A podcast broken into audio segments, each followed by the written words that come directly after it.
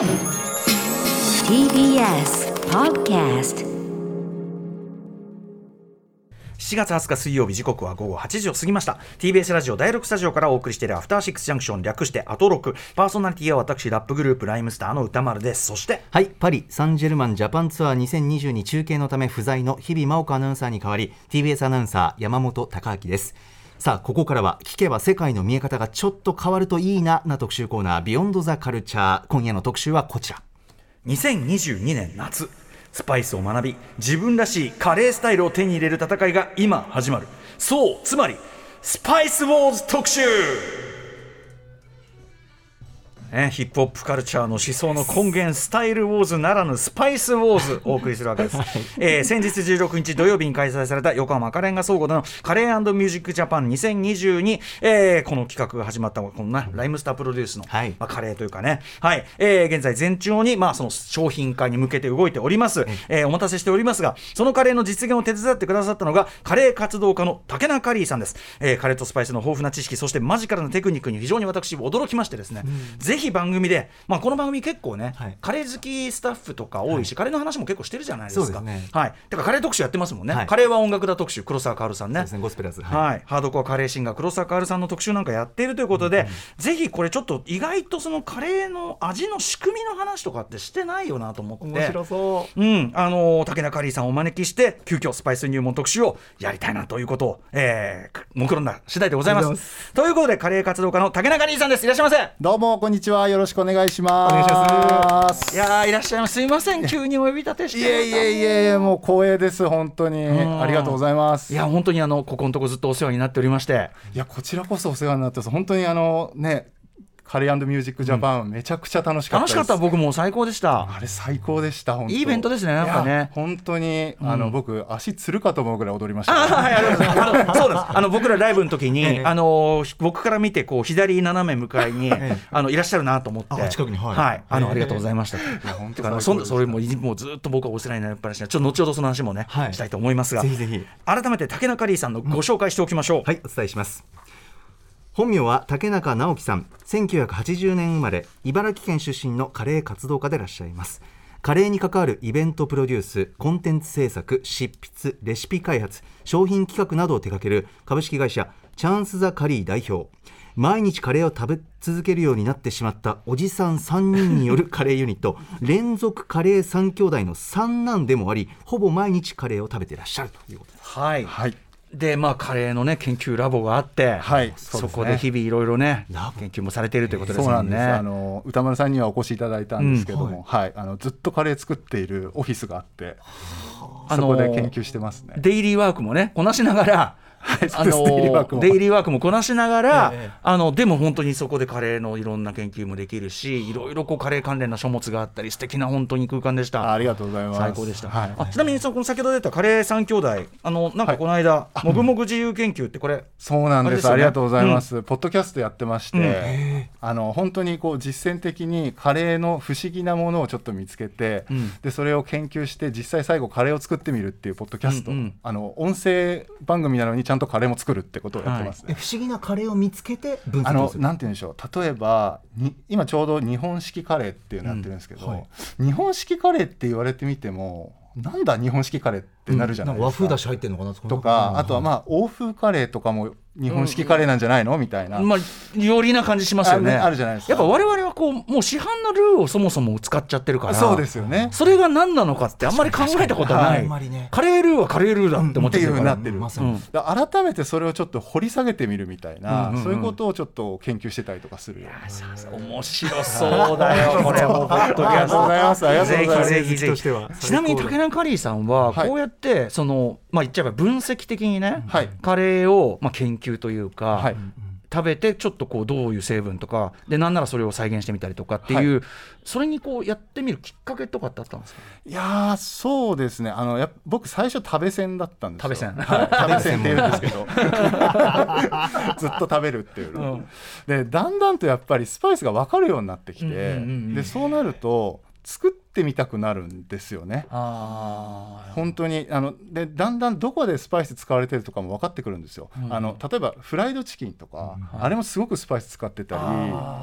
他の料理とか食べててもそうなんです。スパイスに敏感になってくる。なってくるんですね、ででこれはじゃあなんかスパイス使ったら美味しくなるんじゃないかなとかいろんな料理でも。あでそういうことを考えていくとなんとなくこうカレーも作っていってっていうふうにこう作り手側にもなっていくみたいな、あ僕結構バランスをとって食べるのお店を食べ歩くのとうんうん。作るのって分けてるんですけど、うんうん。なんかそこはやっぱ楽しいですね。そのお店行くことはだからある意味そのあ新たな味のとか新たなそのあれのまあフィールドワークっていうか。まさにそうですね。ああの新しいものに出会うとか、あとその答え合わせに行くとか、答え合わせ、はい、うんうん。あのあそこで食べた味ってやっぱりこうだったよなっていうのをもう一回そうかそうかそうかとかそういうことやったりとかしてますね。だから言っちゃえばその例えばワインをねこう飲んで、これは産地はこうこうこうでみたいなこうね分かる人だって分かるじゃないですか、はいはい飲んだだけで。なんかそんな感じに近いものをその僕が、まあ、今回そのライムスター今度ねイベント用イベント用と言いながら、あの商品化のクオリティを優先させてイベントでは売らないっていう 恐ろしい恐ろしいいやね。だ妥協しない姿勢。かく出すならというね、うん。あれやばいっす。ねねあのだって今ちょっと今鋭意ねその商品化はい、中ですけども、今進めてます。はい。要はあの僕が、まあ、今回ライムスターでってお声がけいただいてで、はい。ライムスターメンバーからもう委任ですわ、もうそれはもうかもう3人あの2人顔顔こっちを見ましたから。カレーっつったらこっちだの。で俺がうんっつってうなずいて。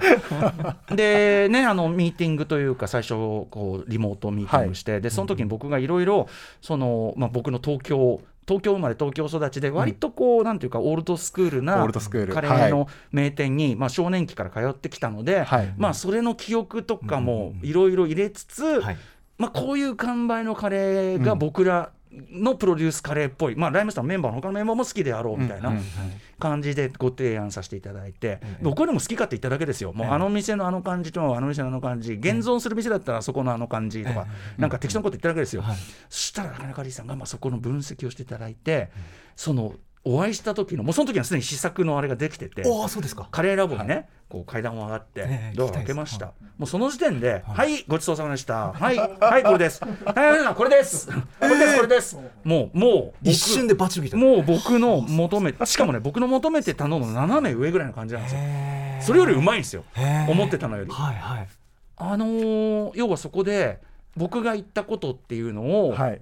まあ、分析というか、うんうんスパイスとか、その、製法ですかね。はい。はい。はいそう、こういうことだろうなという、まず仮説を立てる感じですか？仮説ですね立てましたねであの後からもちょっとお話あるかもしれないですけど、うんなんとなくそのあのピックアップしていただいたお店とかの傾向で、はいあのこのスパイスがお好きなんだなってのが分かったんですよ。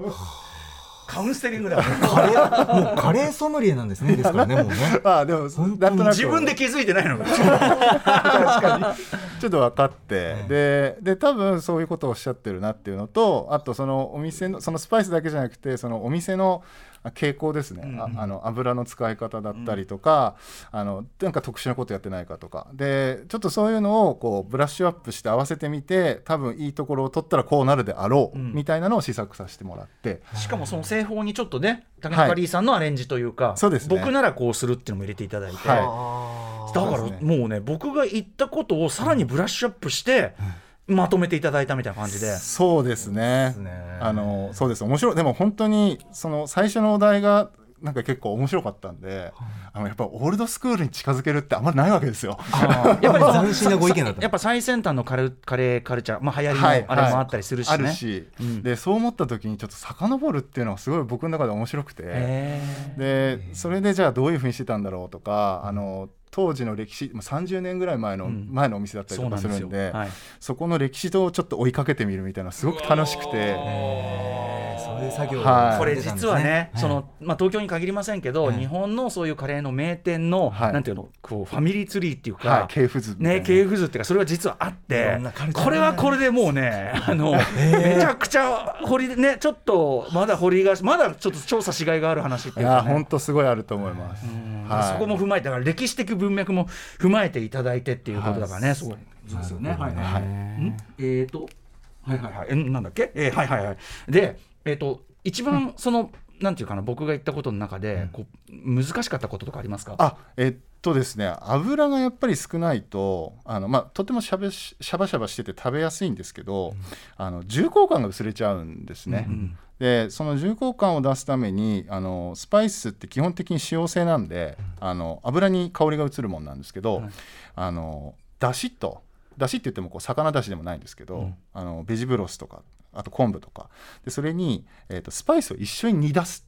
おっていうことをやって、この煮出す技術っていうのはあの実はやっているお店はちょっとあったりするんですけど、あのまあ、チャイみたいな感じですよね、チャイってスパイスを煮出して香りを出すんで、なのでそういうちょっと特殊なスープを作って重厚感を出して、うんうん。それをあのカレーでに加水してっていうことをやってますね。へえすごいプロセス。はい、そうすると油少なめで油少なめででも結構スパイスの感じが出て。スパイスの力でってことですよね、は要するにね使い方次第。で一回その試作今回はい。10回ぐらいやってるんですけうどその間でそのただ出汁だけというかそのスパイス入れないはい。やつだけでやってみるっていうのもやったんですけど、うん。すごいさっぱりはするんですけど、うんうんうんあんまりこうガツンとこない。はい、スープ飲んでるなみたいな、うんなんかその辺の比較とかするのがすごい面白くてで今回それがよくできたなっていう気はします。いやーい。ろいろ手間をかけていただいてありがとうございます。これは楽しみですね。どんなさらにこの竹中リーさんのうん。この、まあ、あの作っていただいたやつをはい。今そのレトルトとして商品化するのにちょっといくつかそうねあの、はい。技術的なところをクリアしつつあるということで、はいはい、今そこをちょっと、はい。あのね、ローストしなきゃいけないとかあるんですけど、うんうんうん。その辺は今あの工場の方になんとかローストしてくんない？スパイスみたいなそんな話をして。そういう交渉があるんだ。はあー手間がかかってます、はいそういうでもね交渉をしてこます。ねれあのマジで本当に美味しくて、はい。あの試食分のやつとかメンバーにも当然食べさせたら、え。もううわっつって。い、ああよかった。あの時本当ね、うん。ライブ前でしたけど、はい。でしかもやっぱり何が嬉しかったってやっぱりそのあの俺一緒においろんなカレー屋とかも行ったりしちゃうんで、はいはい。なんか俺たちが好きな感じをちゃんとあやってるっつって。嬉しい。よかった。そうなんですよ。あったんですね。なるほど。とかねあとね、まあ、これも、まあ、後ほどねあの商品化された時も言うかもしれない、じゃがいもの切り方とか一つとってもね取っていただいてありがとうございます,、ありがとうございます、ね文脈を文脈を。文脈を踏まえていただいてありがとうございます。いやもう期待しかないどんな？はい、ということで、はいえーまあ、あの竹中リーさんに、まあね、あの作っていただきました。一応ライムスタープロデュースということになってますが、えームルグアールマサラこの間のライブ中にうまく言えないムルグムルグだって。ムルグアールマサラこれ意味は？えー、と鶏肉とじゃがいもの、えースパイス煮込みっていうんですね、はい、なので、はい、あの素材としてはね今聞いたらあ鶏肉とじゃがいもって普通だねって思うかもしれないけど、彼らももう何度も言いますけどコントロールとスピードがすごすぎて、ど真ん中ストレートなのにこれで完全試合だから。野球に例えるならば。はい、ということで発売日や購入方法は、まあ、決定してから後日発表しますので、えーカレーミュージックジャパン2022ライムスターのオフィシャルホームページ確認というか、まあ、この番組でもお知らせしますね。はい、えーすということで今日スパイス特集なんですけど、はい。改めましてスパイスのことがが分かるとどういうこう楽しさがありますか、はい、えー、とまずこうカレーの解像度が上がりますね、うん。ただ食べてるだけじゃなくてこんなスパイスが効いてるんだっていう分かってきます、うん。でそうすると好きなお店があこういうスパイスを狙ってるんだなみたいなのも分かってきますし、はい。でさっきも申し上げましたけど、えーカレー以外にもいろんなスパイスが効いてるっていうのは気づくとでそうなっていくと今度作る楽しみが出てくるってことですね、うんうん。そこにぜひ行っていただきたいなと思います、ありがとうございます。食べ線ですから私もね。食べるです。ねということでお知らせの後スパイスの基礎知識、えーさらにはカレーとはそもそも何なのかという、エッセンシャルなお話までじっくり竹中リーさんに伺っていきます。よろしくお願いします。よろしくお願いします。ありがとうございます。After Six Junction.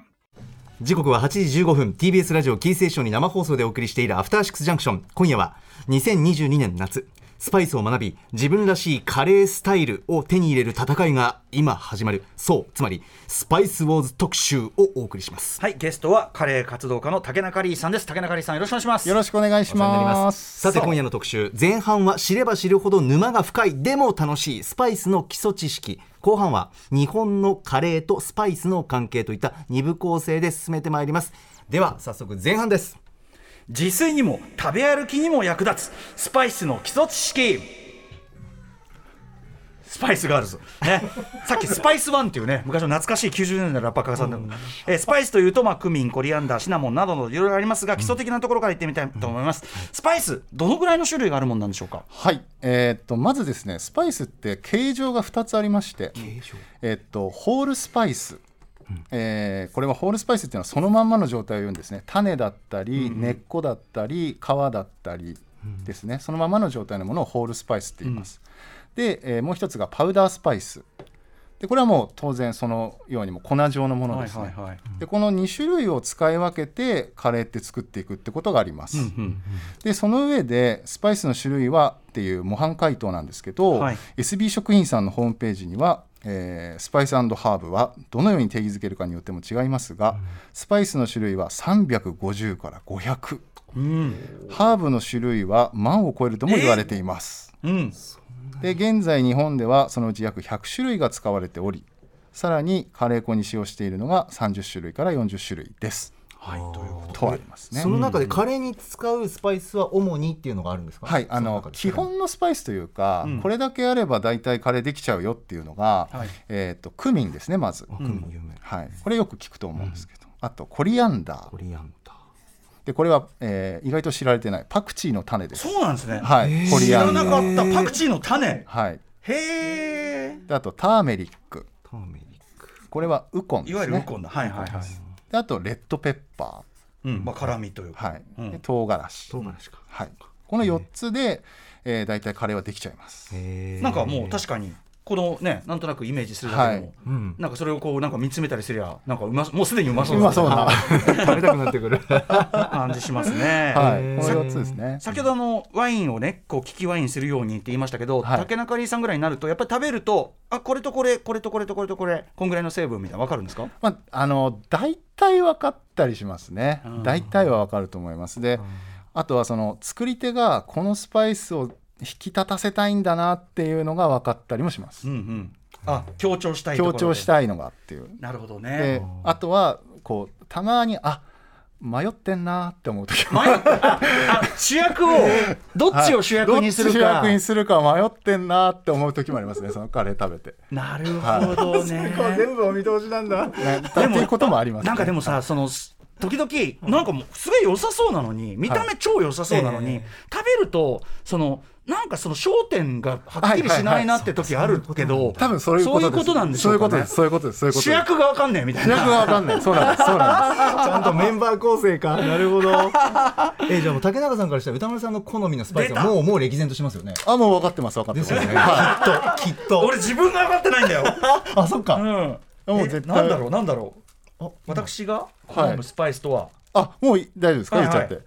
えっと多分歌丸さんはクミンとクローブとあとレッドペッパうん。ーこの3つが重なってるのが多分お好きだと思います。ああそうですか、はい。僕がリクエストしたのが大体そういうそうで感じだった。すね。特徴としてはこれどういう組み合わせなんですか、えーっとですねあのまあちょっと今ご用意してるんであ匂い嗅いでいただいて匂いだけだったらと思うんうんですけど、はい、ちょっとね時はい。期も時期なんで、あの物を食べたりはしませんけそうどなんですねえっ、とこれは？クローブ。はい、クローブ。ってのは？聞きなじみがクローブは、えーっとえーっとですねクローブは、あの実はせいろがんなんかにも入ってたりするんですけど、はい、あのちょっとこうツンとくる、ちょっと酸味にも近いような、花ですけど、はい。ツンとくる感じと、ちょっとし渋いこうになんか花だけの苦味っていうか、うん、苦味のある感じというか,、ちょっと薬っぽいと言われば確かに薬っぽいとで思います。も俺やっぱこうこの感じが 俺の言うとこの、はい。なんていうかなフロア対応っていうかこうちゃんと 低音ちゃんとバスドラなって感じ。もそうなんですよ、へーこれ低音を作るっていうそうなんだ。言うんだ。そうなんだ。そうなんだ。えーそうなんですか。へへそして？そしてクミンですね、これはもう分かりやすい。あすごくあのカレーっていうカ感じの。レーっていう分かりやすい、なんて言えばいいのかな？なんて言えばいいんだろスパイシー？どう、うん、う？ん、あのなんていうんですか、まあ、お肉とかにはすごく合うんですけど、まあなんかね皆さんがイメージするカレーカレーの一番わかりやすい。あのピンってこうちょっとやっぱちょっとエッジがピンとこう立った、はい。うん、感じ、うん、ですね、うん美味しい。もうこれ美味しい。もう匂いが美味しい。そそしてレッドペッパーね。レッドペッパー。もちろん。でレッドペッパーは辛いんですけど香りだけ嗅ぐとちょっと甘さ感じませんか？俺これこういうことしたことなかったですけどチョコみたい。でしょ？チョコみたい。甘ちょっと、えーまあちょっとと品種がすんごいめちゃくちゃ辛いものじゃないのをご用意してるんですけどあるんだレッドペッパー。あのレッドペッパーでもちょっとそこ甘さを感じるというか、はい。香りに。だしその甘甘いなんか重重い重甘い感じの響きがある、そうなんですそうなんへえです。知らなかった。香りだけ嗅ぐとだからちょっと新たな発見があるというか。面白いな。面白えー辛でさだけではないっていうそして言われてみれば、この今3つね、はいえっ、と、クミン、クローブ、レッドペッパー、はい。今3つ書きましたけど、もうすでに美味しいです。美味しい。え歌間さんも辛いスパイスが入ったカレーも好きってことですよね。辛みはもちろんまあただあの辛きゃ辛きゃ辛いほどいいみたいなことでもないですけどなるほどだからやっぱその自分の好みがあったんだと。その要はあのやたらとこう音が歪むほどでかい音出せばいいってもんじゃねえみたいな、例えるとなるほど、うん、ちゃんとバランスよくやっぱミックスしてほしいわみたいな。のはあでかい音は好きですけどみたいな。ー。そうかそういうのででもねすいませんあの音楽例えが多くなっちゃってね。はいはいはい、えっとじゃあそんな歌丸さんと山本さんに突然ですがここでスパイスクイズです。スパイスクイズ。突然来た。はい。カレーはあーまあスパイスイコール辛いものみたいに思ってる方多いと思うんですね。ただ、うんうん。実はス辛いスパイスって少なくて。もで基本大まかに言うと4種なんですよ。うだってねさっき SB さんの説明で350から500まであるって言ってたけど辛いもの基本は4種。はい。まあそのいろいろな派閥あるといろんな何種類もってなりますけど、でも大枠で言うと4種なんですよ。へでそれが、まあ、1つ目、えーレッドペッパー先ほど。ははい。い、でそれ唐辛子ですね。でブラックペッパー胡椒。2つ目。はい。胡椒です。で3つ目マスタード。からしですね。はい。うんうんさて4つ目何でしょうか？おお辛み。辛みです。え俺でもなんか僕もちょっと今来ましたけど。じゃあ山本さん。どうぞ。えなんかああれじゃないですか？あのハラペーニョみたいな。あー。それ唐辛子系ですね。唐辛子系なのか。僕はこれでもあのこれを入れてるカレー屋さんもあるからはい。お。えー生姜あーえーっとね生姜は確かに半分正解です。ほう半分。はい。ここではちょっと今スパイスカウントしてなかあったんですけど。かスパイスに入んないんだ。はい。ここではしてなかったです。えーじゃあもうわかんない。なんだろうな。もう僕もちょっとわかんないです。むしろ早く聞きたい。もう出がらしです。お願いします。正解ははい。山椒です。あーそっか。確かに確かに。山椒そりゃそうだ。そうか、はい。でも辛いっていうイメージじゃなかった。爽やかにするっていうイメージでしたね。そうですね。そういう山椒って。そういう効能もありますね。山椒でも確かに確かにスパイス的なまあ言ものだわれてみるとそうでですね。山椒ってすごい面白くて、はい。日本では縄文時代からあるスパイスです。ええー。日本で長いものなんですか？そうなんです。え縄文？縄文時代からあの土器とかで使われてたの出てますね。マジで？でジャパニーズペッパーとも呼ばれます。へえ。へえ面白い。で辛味成分は学術的にも山椒オールという名前ではい、で今はあのフランスのパティシエさんとかフランス料理とかうん。で大量に買い付けに来てる人とかいたり、あと薬品でも使われたりするんでで値段が結構上がってます。ほう世界的につまり山椒の、はい。うん、認められてるとで和歌山とかが名産なんですけど、え作り手がやっぱり減っちゃってて。ええだからなんか結構困ってて僕はあのやっぱりスパイスのメーカーさんとかとお友達の方いらっしゃるんですけど、はい。その方がやっぱり農家さんとかもし知ってたら教えてくださいとか、でもスパイスがかけるとしたらですよ、はい、これだって味の一角がガンって抜けちゃうみたいなことだからそうなんですよ。大問題ですね。大問題ですよ。山椒皆さん。椒いかがでしょうか、えー日本での歴史長い日本のスパイス文化どのぐらいの感じで発達していくとかあったんですか？えーっとですね、あの日本のスパイス文化でいうと、あのちょっと面白いんですけど、はい。とまあ、そもそもなんですけど、うん。えーたくさんのスパイスを使ってると良いみたいなイメージあるじゃないですか。あありますあります。素人としてはそう思めっちゃある。これ日本独自カルチャーで、えはいあのたくさんの種類を使ってる方がいいっていうのって実はあんまり他の国ではない。えインドとかのありますか？インドとかでもそうです。あのインドでカレー作ってる時にあのたとなんていうんですかね、えっと例えばイギリスからこうカレー粉っていうのは伝わってきてるんですけど、うんうんまあ、そういうのもあるんですけど、はい。あのその時でも30種類とか40種類とかのスパイスを混ぜてカレー粉が出来上がっているとかって言われてたりするんですけど、うん。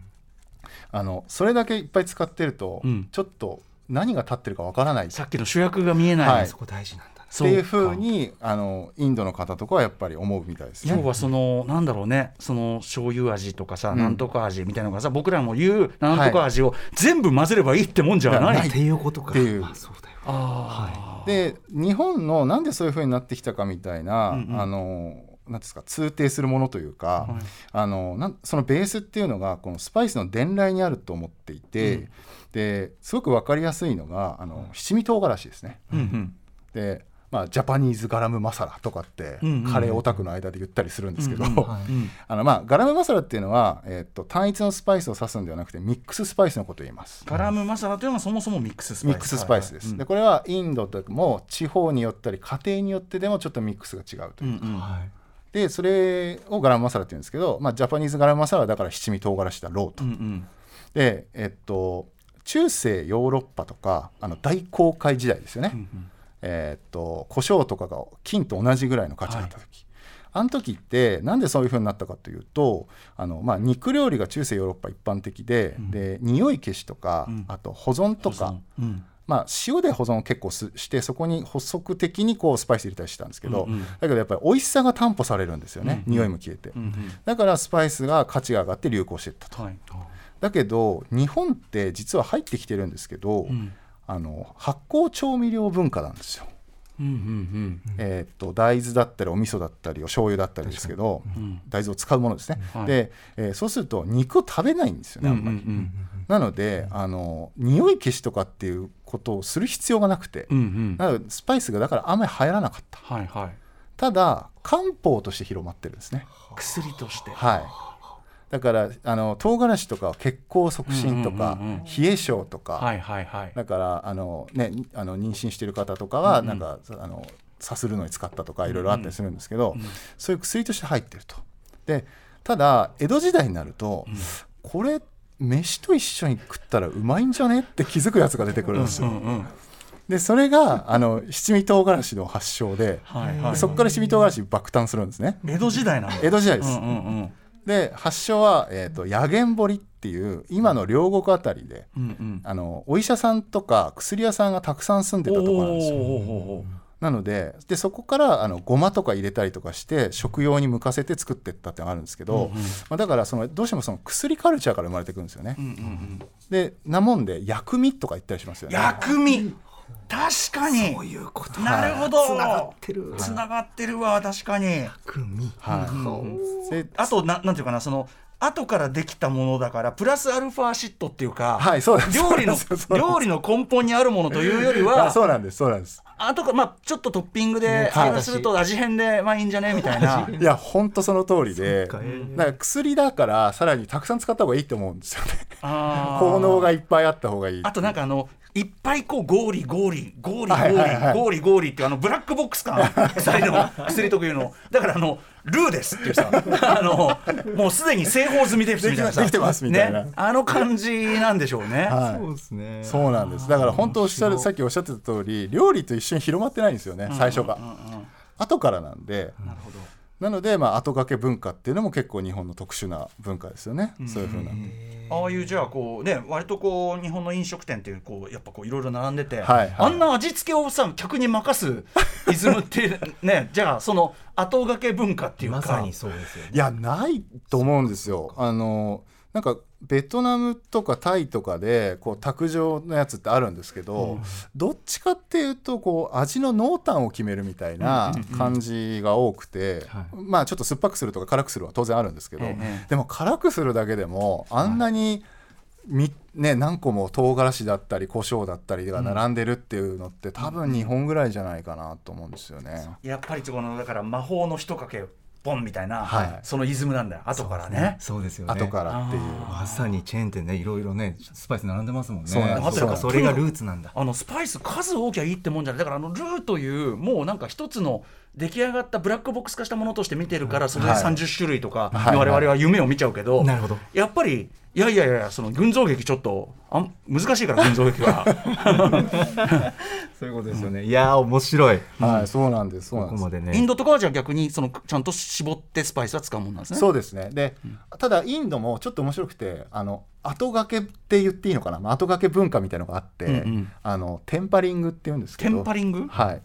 えっと、ヒンディー語だとそれテンパリングって英語なんですけど、あのヒンディー語だとタルカとかタドカって言うんですけど、うんうん。油にですね、うん。油を張って油に火をつけてで、えっと、そのとこにホールスパイスを入れてふつふつと熱するんですね。うんうん。はでそうするとそのホールスパイスの香りが油に移っていってで出来上がっていたあ出来上がっているカレーにそれを最後ジュッてぶっかけるんですよ。お出来上がってカレーがあっての。あってそれをあぶ最後にこう油とスパイスを一緒にかける。はそれをあのタルカっていうんですけどそうすると香りがめちゃくちゃ上がるんです。あへえ。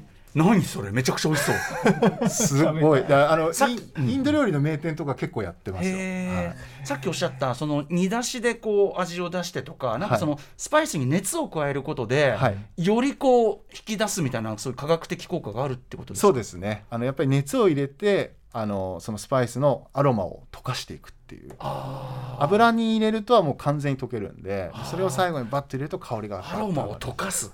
あのだからあの、まあ、部屋の匂いのあれんじゃないけど、はいはいはい。そっか。そういう熱加えてそうか、そう。はい。理屈で聞くと分かるんだけどそうですね。考えてみたことなかったあんまし、はい。なんかあの粉状のものをパッパーみたいなの。入れて混ぜるのかなはいはい結構面白いですよね。でカルダモンとかは後の方にかけた方が香りがちゃんと残るんですけどスパイスによって結構熱によってちょっと変わるっていうのもあったりとかしますね。そのあたりもまあ突っ込んでいけばもうきりないけどもキリがないですけどね。まあなかなかそそこね研究され尽くしてるってことですよね。好き好きですね。はい。はい。ということで後半いきましょうか。そうですね、えーここまではスパイスの基礎知識でしたが後半はこちらです。日本のカレーとスパイスの関係。はい、えーまあ、先ほどからも言いましたけどね、まあ、カレーとにかくあのスパイスいっぱい入れるのは日本独自のやつってことですよね。はい。えそうそんな中で、うん。まもうそもそもねこの日本にカレーが入ってきたのっていつ頃かなっていうところから聞きたいんですけどはいはいはい。えーっとですね、そうですね。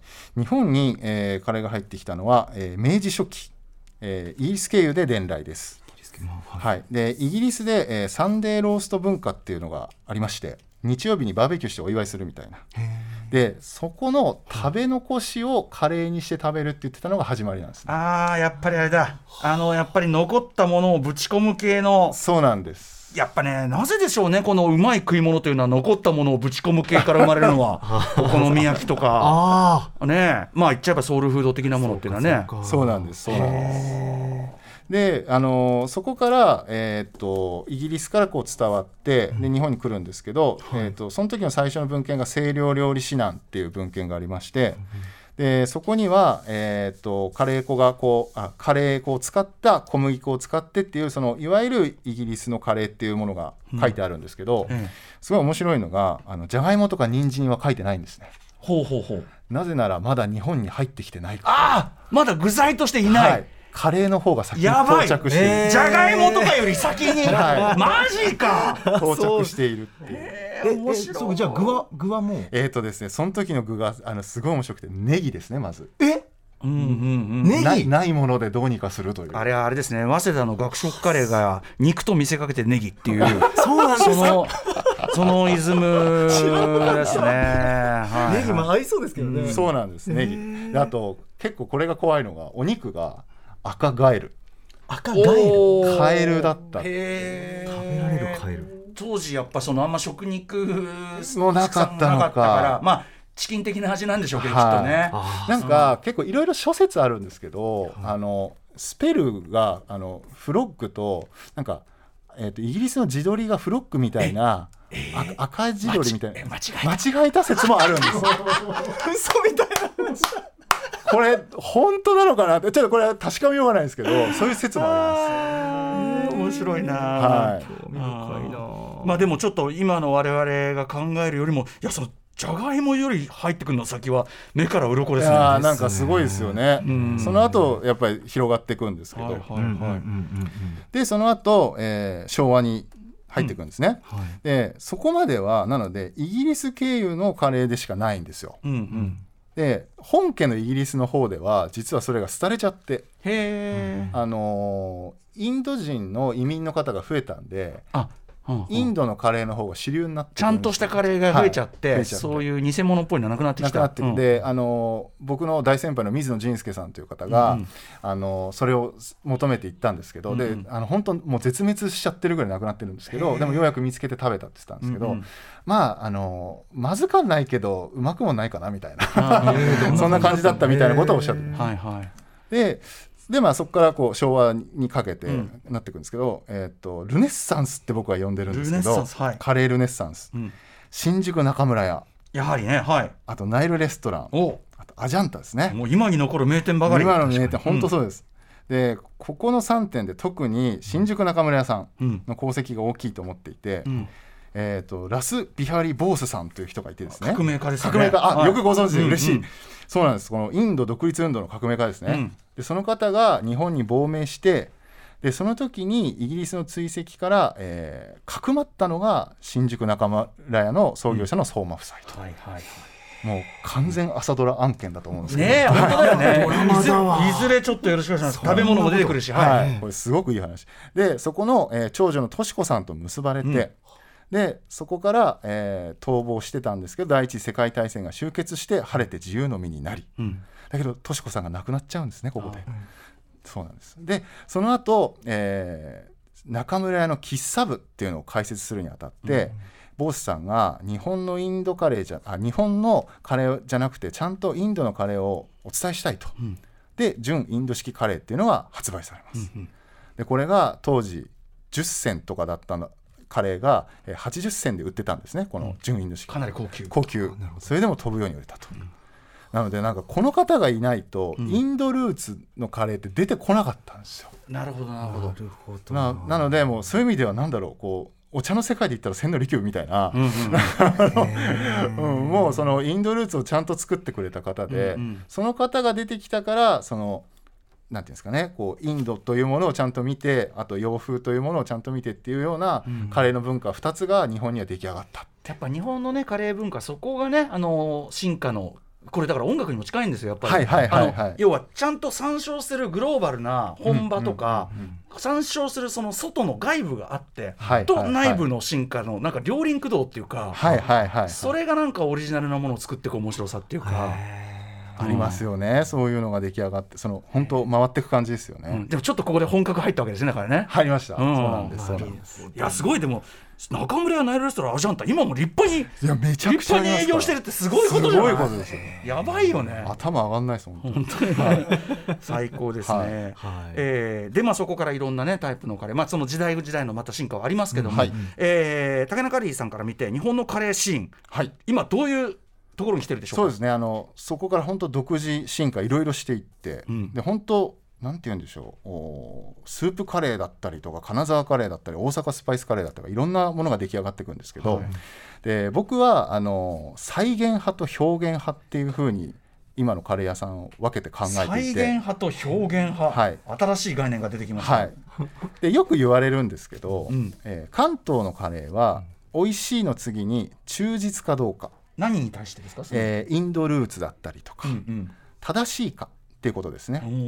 なのでこれはインドのカレーに再現派ですね、うんうんインドのカレーをちゃんと再現できてるかみたいな、はいはい。僕はそういうふうに呼んでるんですけど、うんうんであと、まあ、関西のカレーは美味しいの次におもろいかおもろいか。まあユユニークユニークに。独自な性オリジナリティがあるか。あーいやある意味逆ですね。だからはい。何かに忠実にやるか、そうなん全くそのそういうところから逸脱した何かでやるか、うんうんで表現派って僕はそこは呼んでいて、へえ面白い。関東と関西でそういうカレーに分けられるぐらいなんか率が高いんですか？関東のカレーはもう忠実なものが多くてってこと？はい。関西はあのーオリジナリティあふれるものが多い。溢れるものが多いっていうのはあります。でそもそも。ただちょっとそれは前の話だと思っていて、うんえでそこも実はもうかなりミックスしてると思うんですね。うんうんああなるほど。今もうだってね例えば関西からのスパイスカレー文化とかもういっぱいあってめっちゃ来てますから、うん、もう影響はもう受けますもんねそれはね。受けます受けます。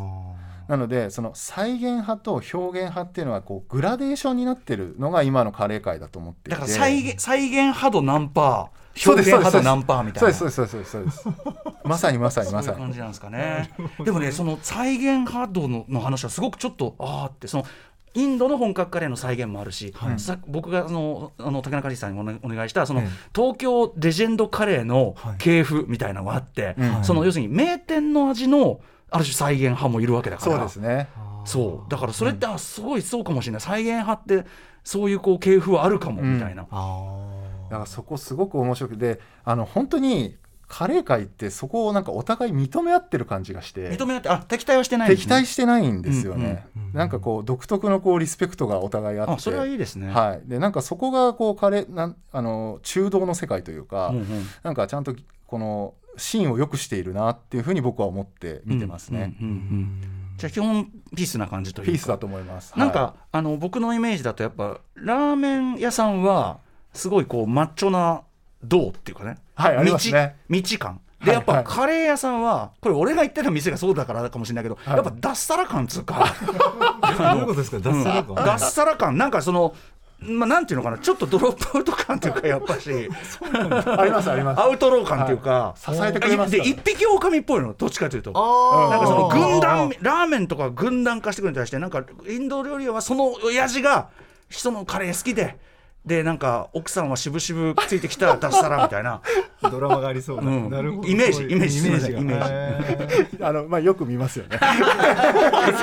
そういうお店よく見ますね。はい。へー。面白いあとやっぱその例えば、まあ、ラーメンとの比較でいうとやっぱカレーってでもその要はなんていうかな一応本場がある、まあ、ラーメンだってもちろんね本当は中華料理ってあれは中華料理って思ってる人あんまりいないと思うけどそうなんですよね。インドってうんやっぱね、参照するものがそうなんですそうなんです。あのインドってやっぱり何ですか戻れるというか、うんうん。その基本のカレーってものがあってで再現派としてやっぱりそこに戻れるってあると思うんですけど、ラーメンってあの表現派しかいないというか、うんうん。そのなんていうんですかね自分の自由のな作り方で本当突っ走っちゃってよくて、でだってねからこの正しいこれがラーメンの本場のなんとかですって、ん。一番ないわけですよね。日本のですそうなんです。独自進化したものだからもともとが、そう。あのだから、まあ、品そばとしてねこうそうですあれしたわけだからはい。だからよく海外とかでもご当地ラーメンもうできてますもんね。ああでそれがありですもんね。ありですから。あー。まあそれはそれでちょっと面白い文化だなと思ってて、うんうんうんだからラーメンのありとカレーのありっていうのもまたちょっと違うって面白いなっていう。ね。えししかもその根っこにはそのなんていうかな入ってきた輸入の順番とか、はいはいはい。絡んでくるんだなっていうのがなんかお話伺ってたら、あんまり考えたことなかったけどそういやそうだみたいな。そうなんですよね、うん。そこ面白いですよね。僕はやっぱそのそこのなんていうの？あの本場文化がありつつ、それを日本独自そのさっき言った両輪駆動、表現派とその再現派の間で何をクリエイトするかみたいなのがやっぱ音楽として例えた時にすごいスリリングなところなんですよ。ああはいはいはいはい。だからよく言うのはだからその俺の好きなカレーは結局ライムスターとかのスタンスに近いんだよっていう。本場の本場のフォーミュラをちゃんと勉強した上で日本人の口に合うようにどうするかってことを考えたカレーが好きなんだよみたいな。すっげえいいですね。それ。ぐさぐさ刺さってますよ僕がいやいやいやいやうっさっていう。うっさこの親父。楽しみですね。だからカレーのねオリジナルそうなんです。そうだからねそのメンバーと好き好みのカレーが一致するのも、こじつけで言えばそういうことだと思ってるんですよね。はいはいはいはい。そうスタンスが一致してんだからそれはそれはこういうカレーが好きに決まってんだよ。っていう。うわ表現とリンクしてるんだよだから皆さん、ね。あのライムスタープルルースカレーは本当にライムスターの音がします。音がします。音がします。勝手なこと言って、竹中さんにカリーさんに作ってもらってんだよ。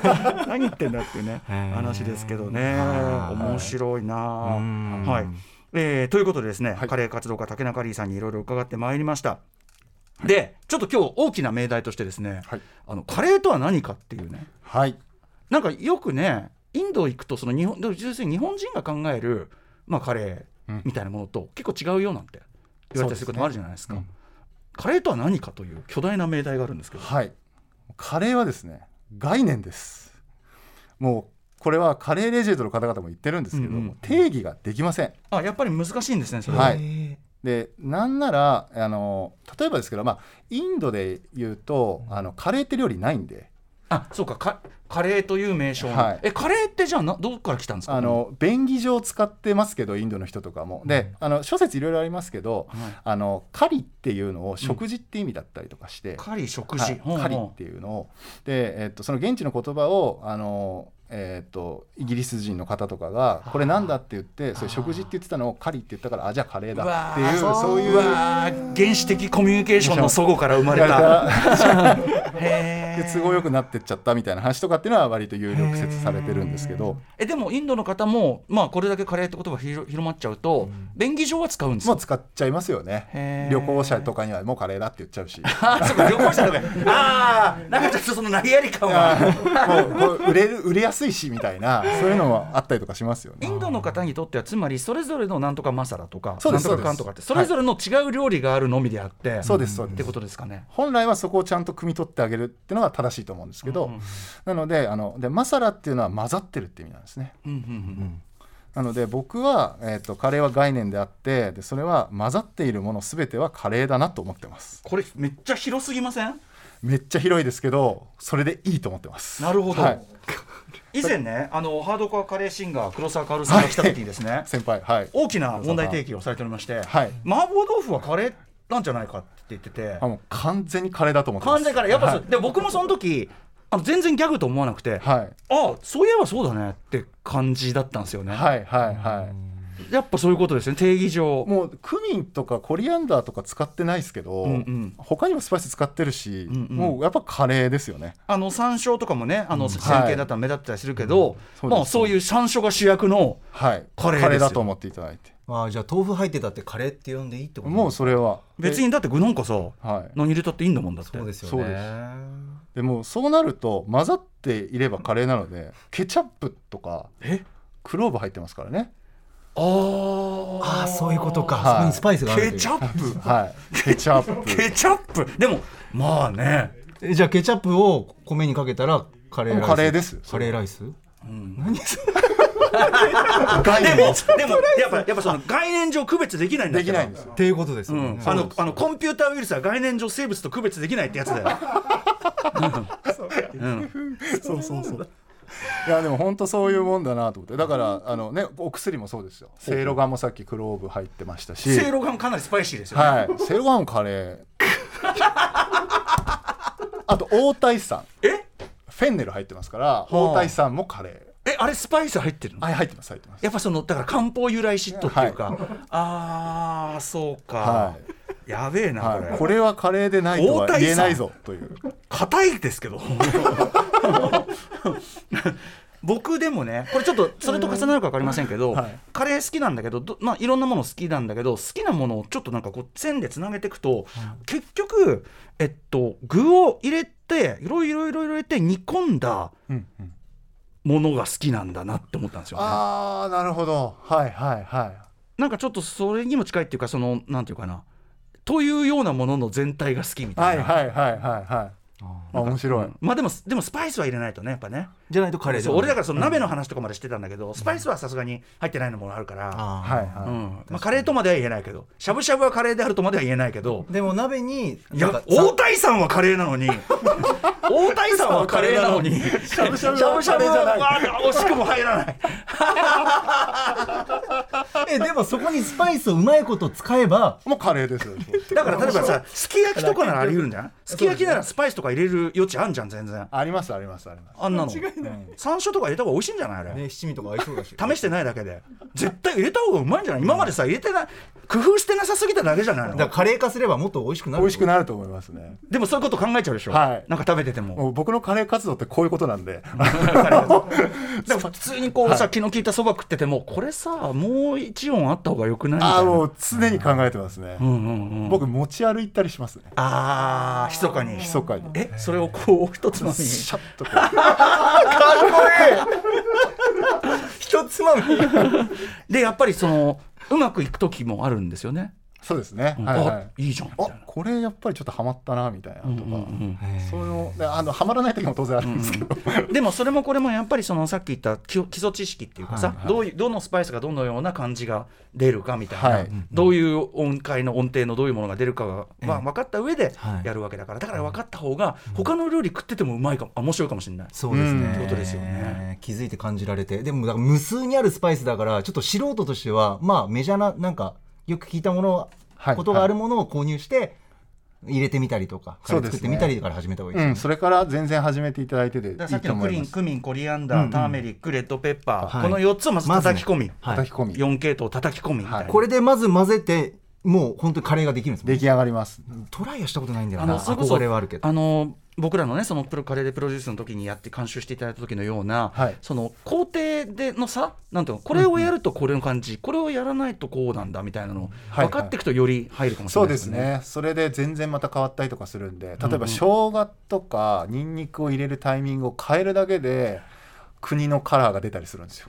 国のカラー？ネパールのカレーは後に入れるとか、えー。インドだと先に入れるとか。ちょっと口にできるはあの言葉にできる範囲でどう違うんですか？あのやっぱりそのニンニクとかのパンチが強く出ますよね。後に入れた方が。後の方が。後の方が。ニンニクのまあそなんていうかなもそのまんまの味が近いというか。はい、でネパールのカレーっていうのはスパイスが少ないんですよね。はあ。のインドよりも使う量が少ない。だからその素材っぽい味とそのちょっと素朴な感じとかも含め美味しく感じるみたいな、じゃあ主役がどっちかっていうとニンニクの味とかにってくるかそっちの強かっったりとか。ちょっとスパイスはこうあなんていうんですかねこう後押ししてくれるみたいな感じ主役が何かってことを意識しながら作ると美味しいの面が白いですね。できやすいかもしれないですけどねあはい、はい。いやどうよ山本さーいやーこれまだまだ聞けますね。んいやそれはそうよ。もっといや今日ははっきり言っていろはを聞いてるだけだから。本当ですよね。俺ね黒沢君とかに「お前そんなことも分かんねえで食べせんとはいえ」って怒られちゃうねだから今後とも竹中里さんちょっとまたあいやまあのしない。いろんなカレーカルチャー側面ありますもんね。ありますあります。歴史の話もさっきのだって中村の話とかやっぱすごいもんね。いやもっともっと掘り下げたいし面白いですね。スパイスのいろんな種類もねちょっとね。あとそういうニューウェーブの話とかもね、はい。ぜひ伺いたいと思います。ということで最後にぜひ竹中里さんからお知らせことなどお願いします。はい、えーカレー三兄弟というユニットを我々僕は組んでまして、えっ、ともぐもぐ自由研究というポッドキャストを、えー始めております、えー毎週水曜更新なので今日更新してますね、あのよろしかったら聞いてみてください。うん、もうこんだけカレーの話、スパイスの話、こんな面白いかってなったらね、ぜひ皆さん聞きたくなるんじゃないでしょうかね。最高です。食べたくなりました。そしてもちろんね、えー監修していただきました、えーライムスター一応プロデュースカレームルグアールマシャラぜひ皆さんレトルトの完成を震えて待っていただきたいと思います。ありがとうございました。はい、ということで以上2022年夏スパイスを学び自分らしいカレースタイルを手に入れる戦いが今始まるスマスパイスウォーズ特集をお送りしました。竹中里さんありがとうございました。ありがとうございました。ありがとうございました。After Junction.